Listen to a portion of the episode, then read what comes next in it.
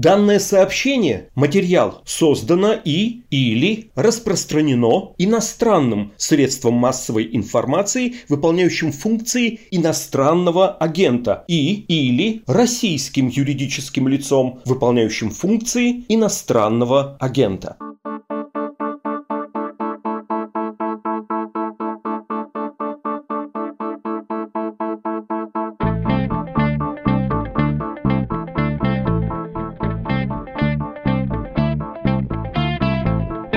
20 августа 2020 года, то есть год назад, случилось, и вряд ли кто-то будет спорить, поворотное событие. Оппозиционному политику Алексею Навальному стало плохо на борту самолета Томск-Москва, борт экстренно сел в Омске, Навальный был госпитализирован. Потом, впавшего в кому политика, перевезли в Берлин, там он восстановился, снял ролик, в котором довольно убедительно аргументировал, почему считает, что случившееся с ним это тайная и нелегальная операция спецслужб, а еще, если точнее, акт государственного террора с применением боевого отравляющего вещества. Зимой 2021 года Навальный вернулся в Россию, оказался в тюрьме, объявил там голодовку, его политическая инфраструктура в стране была в это же время разгромлена. Ну а сам Навальный не унывает и все это время посылает периодически из-за решетки регулярные обращения к России и миру. Я даже при такой скороговорке, если честно, не уверен, что стоило приводить весь этот контекст, потому что любой человек, который хоть чуть-чуть интересуется российскими новостями, в курсе, что происходило, и многие свое мнение, даже убеждение о произошедшем уже имеют. Вот давайте сейчас сверим наши выводы, наши представления и попробуем сделать новые заключения, касающиеся того, как отравление Навального изменило российскую политику, российское общество и российскую власть. Говорить будем с политологом Андреем Колесниковым. И да, это подкаст «Что случилось?» о новостях, которые долго остаются важными. Я Владислав Горин. Чуть не забыл сказать «Здравствуйте». Здравствуйте.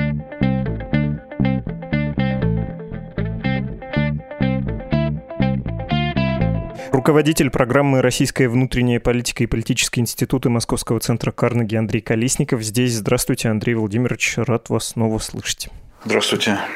Как теперь, через год, вы описали бы суть случившегося тогда в Томске, ну, не только в Томске, имея, конечно, в голове разные выглядящие, в том числе весьма убедительными версии произошедшего, а еще имея в виду последствия законодательные, правоприменительные, всякие. Вот теперь, чисто академически, это как можно описать? Я бы увязал отравление Навального с так называемым обнулением сроков Путина и с внесением э, путем понятного голосования поправок консервативных э, в Конституцию Российской Федерации. Это звенья одной цепи, почти совпавшие даже во времени. С одной стороны, фиксировались результаты путинского 20-летнего управления, ну и, соответственно, фиксировалась та идеология, которая стала господствующей за это время. В некотором смысле режим-то, в общем, тот же, и политическая система та же, но все равно это голосование дало старт, зафиксировало нормативно более зрелую стадию российского авторитаризма по сравнению с той, которая была еще несколько лет назад, сравнительно мягкая, гибридная и так далее и тому подобное. Это уже никакой не гибридный авторитаризм. И голосование за Конституцию это подтвердило. А на Enter, что называется, на этой клавиатуре политической, кто-то нажал методом отравления Навального. Гораздо более свободно стали чувствовать себя спецслужбы в этих новых обстоятельствах. Гораздо свободнее стали чувствовать себя полиция, Росгвардия, прокуратура, Следственный комитет в этих обстоятельствах. Гораздо жестче стал режим, гораздо жестче, бескомпромисснее я бы сказал, бесстыднее стали законодатели, которые напринимали кучу всяких э, законов репрессивных, э, от э, законов об иностранных агентах и до закона о просветительской деятельности и об определенной трактовке понятия экстремизм. То есть, действительно началась во многом полуновая, не целиком новая, но, но в чем-то новая эра, новая с точки зрения большей репрессивности и большей жесткости.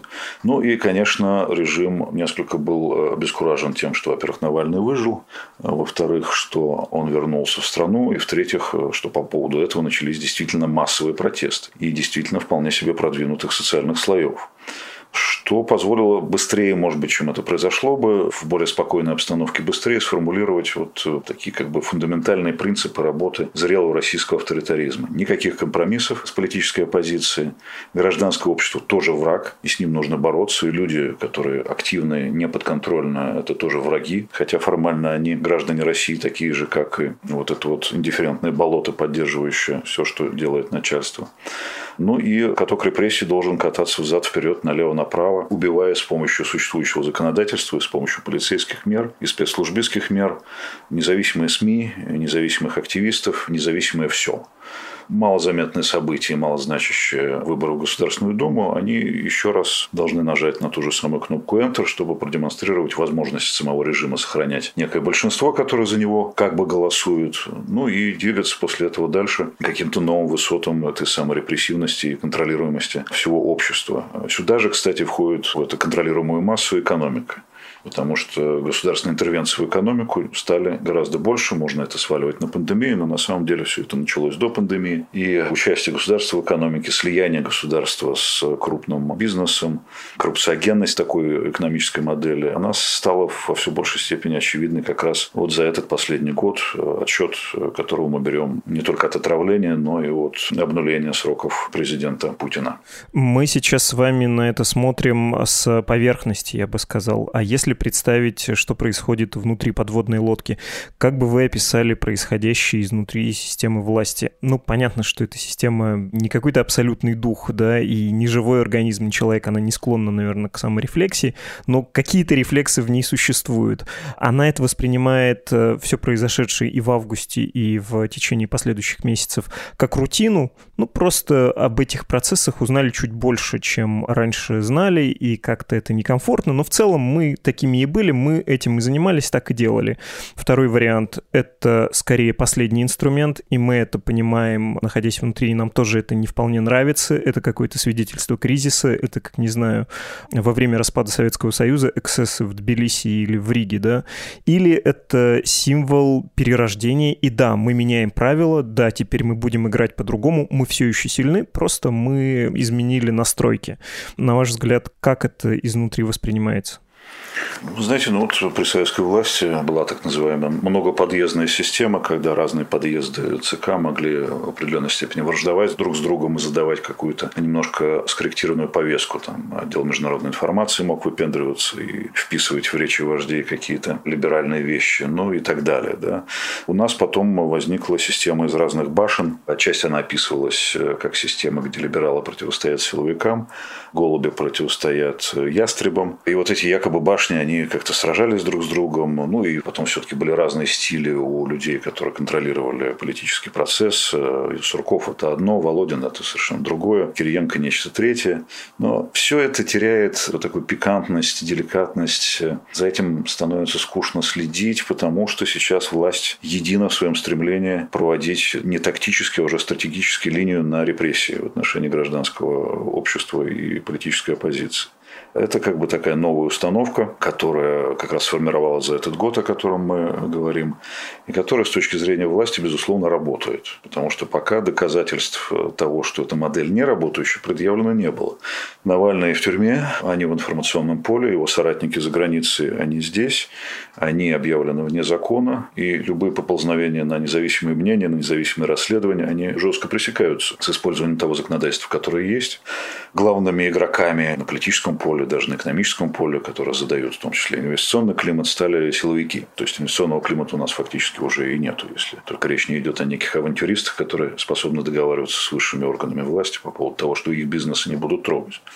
Дело Калви – это тоже, между прочим, одно из таких весьма симптоматичных уголовных дел, влияющих на климат в стране в целом, политический и инвестиционный. И они смотрят на результат. Они смотрят на результат Беларуси. Жесткость и предельная жестокость сработали армия и бюрократия не перешли на сторону народа, что называется. Здесь тоже ни армия, ни бюрократия ни на какую сторону народа не переходят. Наоборот, они ведут себя гораздо более аккуратно. Никаких элитных заговоров и элитных расколов, видимых глазу, не происходит.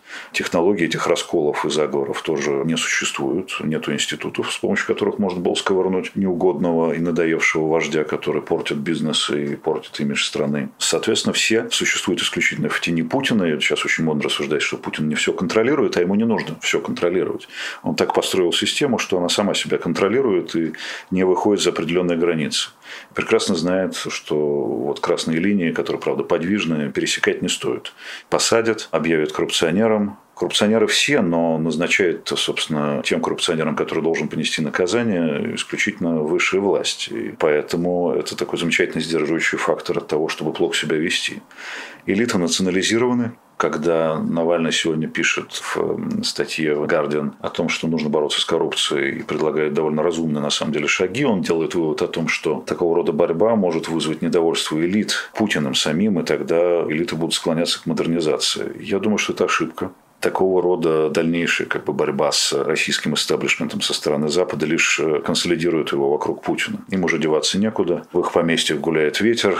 Приехать туда они, конечно, могут, но не всегда. И они национализированы в большей своей части, во всяком случае, до такой степени, что они не готовят заговоры против того же самого Путина и адаптируются к той ситуации, которая и есть. Так что все в едином порыве объединились. Другой разговор, как долго такая система может просуществовать и насколько она эффективна. Степень ее эффективности, конечно, не низкая, потому что вот это уничтожение вообще любой гражданской активности, это же не только касается политики. Социальная апатия – понятие широкое. Социальная апатия влияет на производительность труда, которая становится низкой. Равнодушные люди живут только своими интересами. Им не интересны, допустим, несмотря на внешний флер вот этот такого традиционализма и патриотизма показного, людям становится неинтересна их собственная страна. Они не хотят улучшать в ней жизнь, потому что понимают, что ни на что не влияют, изменений никаких не будет. Это сильно демобилизует, деморализует достаточно широкие массы, и страна погружается в такую психологическую депрессию. Такая страна не будет развиваться. Сколько не предъявляя процентов роста ВВП, все понимают, во-первых, что это с очень низкой базы растет, во-вторых, бог знает, что там вообще растет, а обращаем-то мы внимание на инфляцию, на реально располагаемые доходы, которые стагнируют в лучшем случае. А инфляция пока у нас не подавлена. Так что в долгосрочной перспективе эта модель, конечно, не сильно работоспособная, но наши элиты исходят из очень важного принципа. На наш век хватит вот такой модели экономической и политической, а после нас хоть потоп. Я бы сказал, что это как бы мадам де Помпадур в Кремле, которая говорила на мой из Людовиков, что не нужно беспокоиться ни о чем, вы заболеете, если будете беспокоиться. После нас хоть потоп. Après nous le déluge. Вот они по этому принципу действуют. У них такое призматическое зрение. Вот они через эти линзы смотрят на мир. Отсюда их э, пренебрежительное отношение к декарбонизации, о которой говорит весь мир, к изменению энергетического баланса. Они по-прежнему верят в нефть и газ и в свою жесткость. Вот эта стратегическая линия до окончания как бы, политической жизни Путина определена. И жесткость последнего года, вы это сказали, я рискну повторить. В общем, можно считать тактической удачей про стратегию, как вы заметили, заметили, там никто не думает. Тактически все было хорошо сделано. Внутренний кризис, э, по сути, отсутствует, внутри системы нет никаких конфликтов, во всяком случае фатальных.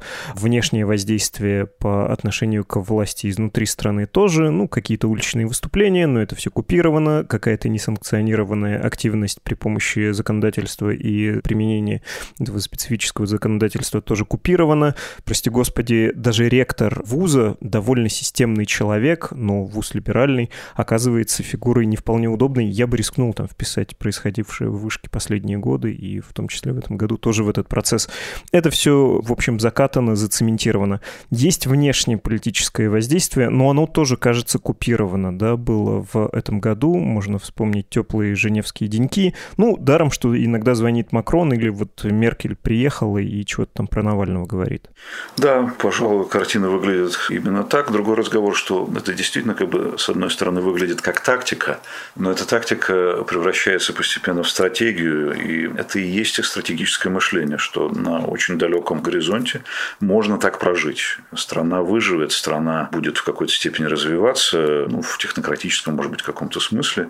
Это, конечно, никакая не модернизация. От модернизации и от целеполагания такого изменить страну, превратить ее в демократическую, модернизированную во всех смыслах этого слова. Ведь, собственно, модернизация модернизация, она не может быть только экономической. Экономическая модернизация происходит тогда, когда происходит политическая модернизация, когда общество свободно, когда общество креативно, когда оно готово воспринимать современный мир именно как современный, а не смотреть назад, не идти вперед э, спиной, глядя на образцы развития и поведения, которые находятся в прошлом, к чему, собственно, сводится и историческая политика этого режима, где вся слава и все эталоны находятся где-то в сталинской эпохе, где-то очень давно. И вот это темное прошлое, оно и становится становится нашим светлым будущим. Ну и действительно, да, вот эта модель, она уж очень, я бы сказал, безинициативная в психологическом смысле.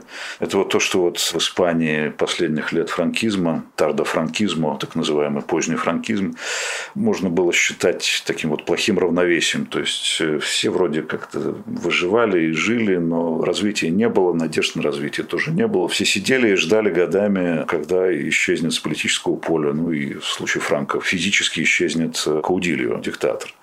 Вот мы живем как бы во втором издании вот этого позднего франкизма. Происходит франкизация системы.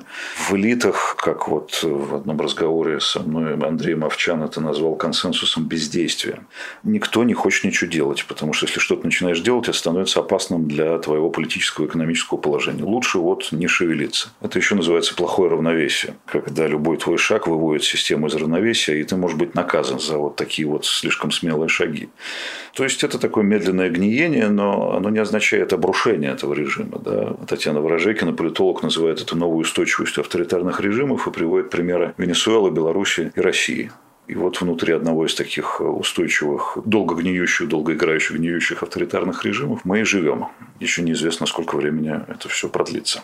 Тут э, рискну сделать небольшое замечание. Есть британский один исследователь, еще, кажется, в первой половине 2000-х он писал материал про Россию и перспективы, и он вот эту неподвижность, эту устойчивость, эм, говоря о ней, замечал, что она вообще ресурсоемкая. Это не такая недвижимость, что вы лежите. Необходимо предпринимать усилия, чтобы ничего не менялось. Это, в общем, тоже непростая задача, в том числе для системы, и она на этом пути, в этом своем состоянии тоже может ошибаться. Вот вы понимаете, на что был расчет у Навального Навального, когда он возвращался. Потому что мне, конечно, очень мила такая кинематографическая реальность, где есть герой, харизматичный, у героя есть мотивация, он чего-то хочет, у него есть конфликт, и есть такая арка развития персонажа. Он должен измениться и по законам Голливуда прийти там, значит, к желаемому, осознав, что это ему уже не нужно, а нужно что-то другое.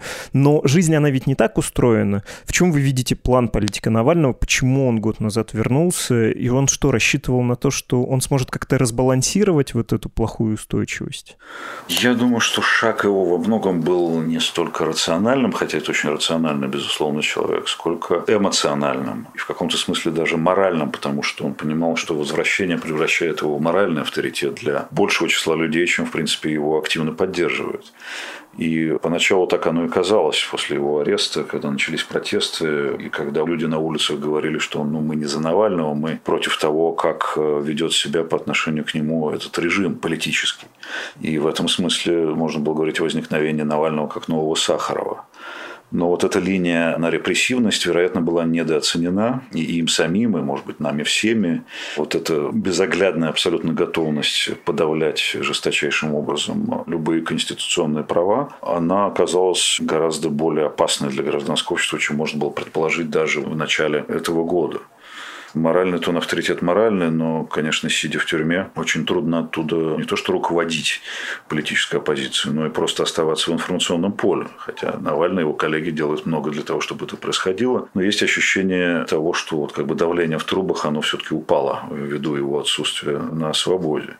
Конечно, он рассчитывал стать и моральным авторитетом. Конечно, он не хотел быть авторитетным, влиятельным человеком, но живущим за рубежом, как, например, Ходорковский. Да? Он не хотел превращаться в Ходорковского и и Гарри Каспарова хотел быть Навальным, но, возможно, в глубине души он надеялся, что все-таки кто-то в Кремле готов с ним играть в какие-то политические кошки-мышки и продолжать как бы эксплуатировать эту борьбу на пользу Путину. Но выяснилось, что ни Путину, ни силовикам, ни гражданскому крылу администрации все это не нужно. Уже начался период новой искренности. Им уже все все равно. Они абсолютно бесстыдно действуют. Их не волнует собственный имидж, поскольку он безнадежно уже испорчен. И, конечно, отравление Навального очень много привнесло вот в это ощущение от России, как от в буквальном смысле, даже в химическом смысле токсичной страны, точнее не от России, а от ее руководящего истеблишмента. Наверное, какая-то надежда у него была, что все-таки вдруг более тонкую игру затеет Кремль. Надежды эти не оправдались, и Кремль получил вот с этой точки зрения еще одно доказательство того, что репрессивная линия очень эффективна и нужно ее придерживаться.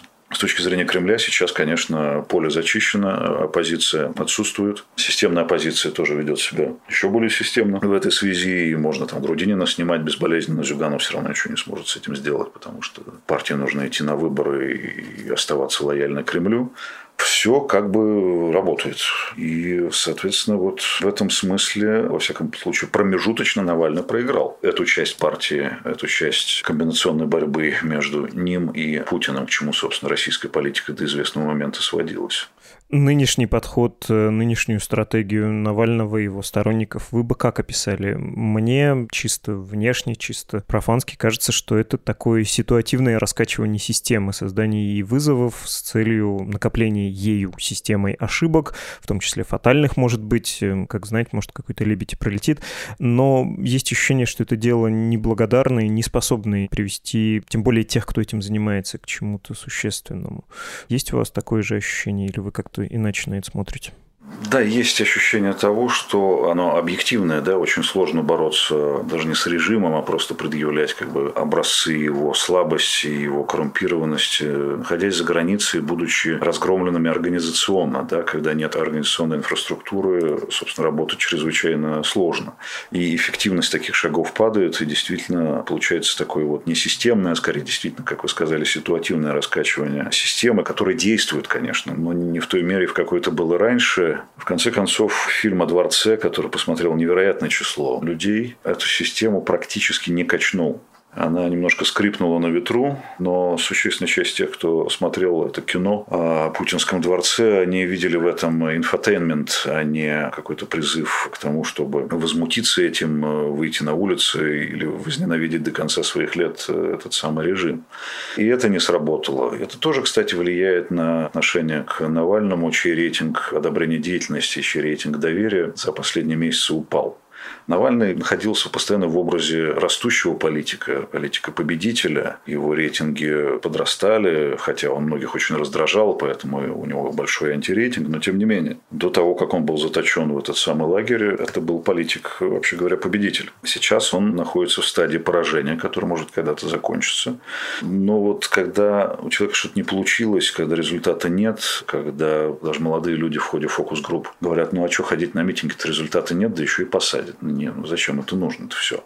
Вот эта ситуация поражения, она снижает в том числе поддержку самого Навального. Вот что, собственно, стало происходить в последние, может быть, недели или месяцы. И социология это фиксирует. Да, вы уже упоминали о том, что Навальный сегодня опубликовал в Гардиан, еще в Лемонт и во Франкфуртер Allgemeine Zeitung свою колонку. Ее пересказ можно на «Медузе» прочитать, есть в оригинале на ресурсах э, сторонников Навального. Но там основная мысль про то, что, и Навальный это уже говорил, Запад должен активнее бороться с коррупцией, и в частности в отношении России, представителей режима, в том числе формально предпринимателей, их нужно подвергать жестким санкциям на Западе, лишать улучшать западные финансовые инфраструктуры, юридической инфраструктуры, а простых людей не трогать, да, и, как вы упоминали уже, что это может вызвать и раскол элит, и так далее, и так далее. И дело в том, что еще сегодня вышел второй текст Навального в его соцсетях, обращенный не внешнему наблюдателю, не международному сообществу, а внутренним потребителям, ну, то есть э, потенциальным избирателям, да. Там вообще ничего нет, там пересказывать нечего. Он выражает благодарность, он считает, что ему повезло в случае с отравлением, и вот для него это второй день рождения, но никакого высказывания нет. То есть он сейчас находится в ситуации, когда то, что он говорит вовне, оно или нереализуемо, или бесполезно, а то, что он говорит внутрь страны, обращает своей аудитории здесь, оно, в общем, бесполезно. Ну, то есть ему нечего предложить сейчас? Объективно очень сложно найти, что предложить. Кстати, те шаги, которые он предлагает в отношении наших элит, они очень правильные, и на самом деле они идут в русле того, что уже в какой-то степени делается Западом, и то, на чем настаивал покойный Борис Немцов. Санкции должны быть персонализированы, они не должны, конечно, бить по стране, по жителям этой страны, они должны бить по вот этим самым жирным котам. Собственно, это тоже та стратегия, которой ну, в большей или меньшей степени Запад э, придерживается, иногда ошибаясь в каких-то, так сказать, персоналиях, иногда сознательно кого-то не трогая. Ну а для внутренней аудитории сейчас очень сложно послать какой-то внятный месседж, когда дезорганизованные, дезориентированные, деморализованные, ну, как бы все, да, то есть, ну, продолжается политическая борьба, даже сами по себе дискуссии по поводу того, что происходит в стране, они тоже очень важны. Но вот непонятно, по большому счету, что с этим совсем делать. Умное голосование, как технологический инструмент, тоже фактически выбит из рук людей, которые хотели бы просто насолить власти на этих выборах, которые, ну, на самом деле не выборы, а просто голосование за власть. Так вот получилось, что наши выборы выродились до состояния всего лишь вот как бы аккламации, да, то есть восклицания тех, кто власть все равно поддерживает, что мы таки вас поддерживаем, и до того, что большинство опять убеждается в том, что оно большинство, оно все еще поддерживает Путина. Собственно, для этого эти квази-выборы и проводятся. Ну и как использовать при этом умное голосование? Все фильтры поставлены, все кандидаты, даже не депутаты, э, подконтрольные. И насходить Единой России с помощью того, чтобы проголосовать за коммунистов, но это тоже очень сомнительная стратегия, потому что, на мой взгляд, голосование за любую системную партию, практически все партии системные, все партии более-менее контролируются, все равно голосование за тот же самый Кремль. Именно в силу подконтрольности этих партий и практически всех политиков. То есть в этот день призывать к умному голосованию, у которого еще и как бы компьютерная база утекла, да, и люди теперь под ударом находятся прямым так называемых правоохранительных правоохранительных органов, ну вот, наверное, это не очень хорошее время. А другой технологии, даже технологии, не говоря уже о каких-то, так сказать, других более широких идеологических, не знаю, политических действиях, даже технологии не работают. И, соответственно, в этом смысле оппозиции Навальный и гражданское общество находятся пока не в лучшем положении печальный итог, э, может ли это как-то поменяться? Ну, потому что человек, который, как вы сказали, был в образе победителя, на самом деле был в образе главного оппонента, действующего лидера, а его сторонники представлялись такой антисистемой. А сейчас он выглядит человеком, который все еще говорит про коррупцию. Может ли он каким-то образом в нынешнем положении, он и его сторонники, собрать свое, ну, если не большинство, то свою какую-то группу сторонников и явить ее в в политическом пространстве как силу? Власти, конечно, действовали, собственно, отравление тому подтверждение, исходя из принципа «нет человека, нет проблемы». Человек выжил, но проблема была решена другим способом. Его посадили, и судя по тому, что возникло второе дело, в отношении него посадили надолго. То есть выключили из прямой непосредственной политической борьбы. И в этом смысле, конечно же, тем людям, которые с ним работают и которые составляли ядро его поддержки, им, им приходится бежать вдвое быстрее просто для того, чтобы оставаться на месте, да, сохранять э, ту степень интереса и доверия, которая есть и у ядерного электората Навального, и у людей сочувствующих. Э, но это сложнее именно в силу вот этих вот причин, что он выглядит сейчас человеком, который потерпел поражение, и вместе с ним уверен, что временное, но поражение потерпело, собственно, такое широкое протестное движение. Поэтому очень трудно сказать, как здесь будут развиваться события. Другой разговор, что гражданское сопротивление не сводится только к Навальному. На самом деле, допустим, хабаровские события, которые никто не смог предсказать в прошлом году, они поставили Кремль в тупик, и из этого тупика он так и не вышел. Почему эти люди вдруг стали защищать свой конституционный выбор? Такого не было в последние годы. Они пытались спросить у этих людей, может быть, вам нужен просто человек из ЛДПР, так вот вам Дегтярев. Нет, оказывается, дело не в человеке из ЛДПР вы хотите обратно Фургал, но он же преступник. Так вы все преступники, ответила улица, а это сукин сын, но это наш сукин сын, мы его выбрали, верните нам его. В таком ключе власть не умеет пока еще ни с кем разговаривать. А такие кейсы могут возникать по неожиданным поводам, в неожиданных местах, в неожиданное время. Вот возник Хабаровск, как на самом деле, ну, я бы сказал, что это гражданский протест, а не чисто политический. В этом Хабаровске не было ни Навального, ни Макфола.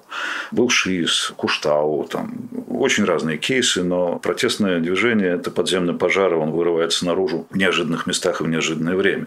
Так что история-то не закончена, это просто какой-то новый этап этой самой истории противостояния государства, которое избрало себе врагом гражданское общество, уже теперь, а не просто политическую оппозицию.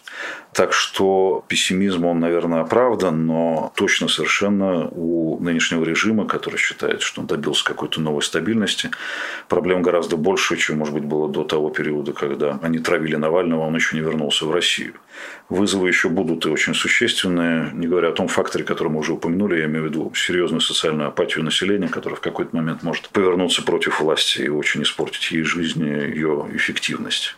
Мы начали с вами с характеристики событий. Я предложил бы и итог сделать тоже примерно в этом же роде. Российское общество, про власть все понятно, и про происходящие там процессы, в общем, более-менее можно усвоить. Российское общество как потом скажет про 2020 год и про те 12 месяцев, что последовали за отравлением? Это было чем? Начало какого процесса и что генеалогически будут возводить к августу 20 если, на ваш взгляд, это все-таки переломное событие, событие, а не, в общем, симптом.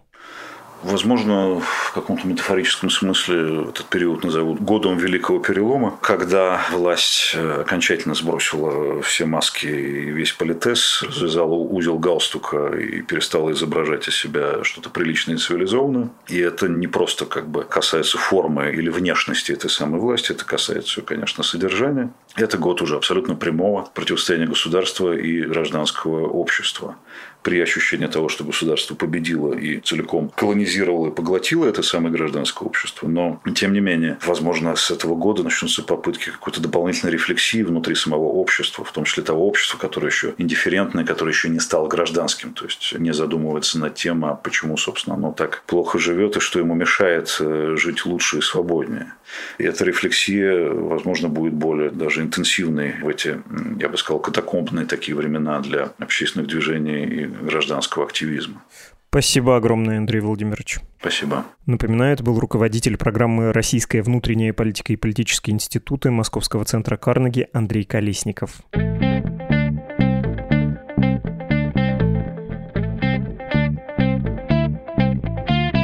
Вы слушали подкаст «Что случилось?» о новостях, которые долго остаются важными, чтобы не пропустить ни одного выпуска или наоборот пропустить неинтересные вам, но потом пролистать весь список, остановиться на чем-то лично вас интригующем и послушать. Так вот, для всего этого имеет смысл подписаться на наш подкаст на любой удобной для вас подкаст-платформе. Apple Podcasts, Google Podcasts, Spotify, CastBox, Яндекс.Музыка. В Apple сервисе и на CastBox можно еще оставлять комментарии. Я периодически захожу почитать приятные слова, ну и неприятные, само собой, тоже. Но каждый день и с особым вниманием читаю комментарии на YouTube. Туда мы тоже выкладываем эпизоды в канал подкасты Медузы. Там под конкретными выпусками понятнее и удобнее следить за вашей реакцией. Так что на YouTube тоже можете подписываться, ставить там лайки, оставлять комментарии, вступать в дискуссии друг с другом и, как это еще говорят блогеры, ставьте колокольчик. Ваша активность на платформах еще и увеличивает охват выпусков, так что лайки и оценки — все это и обратная связь, и улучшенная дистрибуция нашего контента. Не сдерживайте себя. Что еще сказать? Завтра будет регулярный выпуск о политике. Конечно, с Константином Газой и Андреем Перцевым. Выборы все ближе, и дорогие коллеги разберут для вас один важный сюжет предстоящего голосования. Не пропустите. Адрес для писем подкаст собакамедуза.io, адрес, чтобы оформить пожертвование, благодаря которым существует Медуза, и этот подкаст support.meduza.io. Над подкастом работали редактор и ведущий Владислав Горин, редактор Наташа Кондрашова, звукорежиссер Дмитрий Бодров и автор музыки Виктор Давыдов. Счастливо! Счастливо!